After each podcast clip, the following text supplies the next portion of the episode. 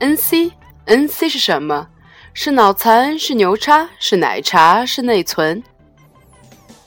这里是认认真真玩跨界的 NC 宇宙电台，我是王宇，再不跨界就老了。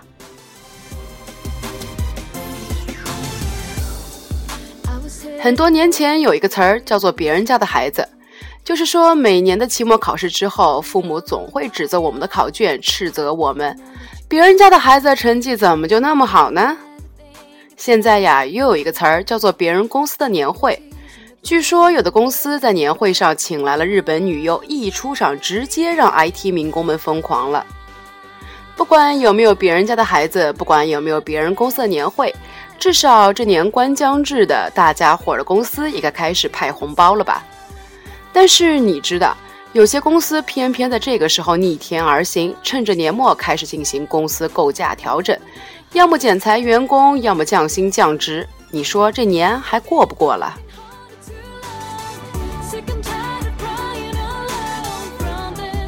我的身边有一个女朋友，正好遭遇了这个危机。这不，我们几个北京朝阳区的女人又聚到了一起，就像《欲望都市》里的四个曼哈顿女人一样。只不过我们见面不谈男人，不抱怨生活，而是群策群力的解决问题，就是传说中的 girl support。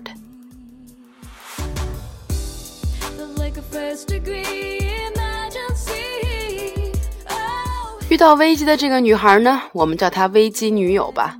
他们单位遭遇了这一轮的国有企业改革。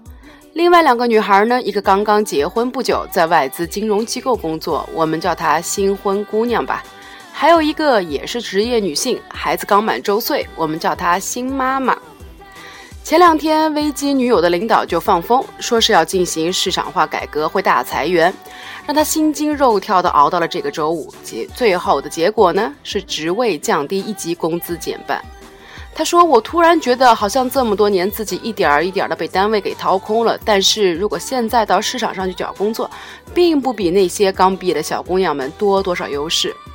而且自己年近三十，未婚未育，年纪的积淀变成了自己的劣势，所以特别焦虑。”那位新婚的姑娘立刻跳起来说。那你赶紧结婚生孩子呀！说的我们三个都愣住了，因为危机姑娘现在还没有男朋友呢。我们三个都自诩为文艺女青年，学了六七年的人文社会科学，说话办事儿全都凭着感觉走。而这位新婚姑娘呢，则是一路商学院到底，不像我们，把自己的情绪浪费在没有必要的焦虑上。生孩子、结婚是早晚的事情吧？对于男人，你没有必要那么挑剔，只要他满足了你的基本要求就行了。新婚的姑娘说的振振有词。结了婚之后的人呀，情绪会稳定很多。我自己就是这样，管理情绪对于女人来说是一件特别重要的事儿，对于工作、对于生活都好。还真是这样，我和那个危机姑娘磨磨蹭蹭这么多年，就是纠结一个叫做爱情的理想的东西。所以变得左挑右拣，迟迟不愿妥协到婚姻关系里面去。但是我们一旦在感情上遭遇到问题的时候，我们的情绪就会变得非常不稳定，并且直接影响到我们的工作状态和我们的幸福指数。然而，从进化心理学的角度来说，爱情这个东西很有可能是被我们臆想出来的，进行自我欺骗，从而规训我们的行为。比如说，《道德动物》那本书里面就提到一种假说，认为男性呢是为了养育后代而不得不长期的稳定的停留在一段关系里面，那么这就违反了他们的基因天性呀，因此这样就不能够让姑娘们觉得他们只是为了去寻找一夜情。然而，欺骗姑娘们最好的办法呢，就是男性得先欺骗自己，所以便有了爱情这么一个东西，这样就能让男女双方维系在一夫一妻制里面，为了给后代提供更好的养育保障啊！当然了，这只是一种假说，并不能把它当做科学的真理。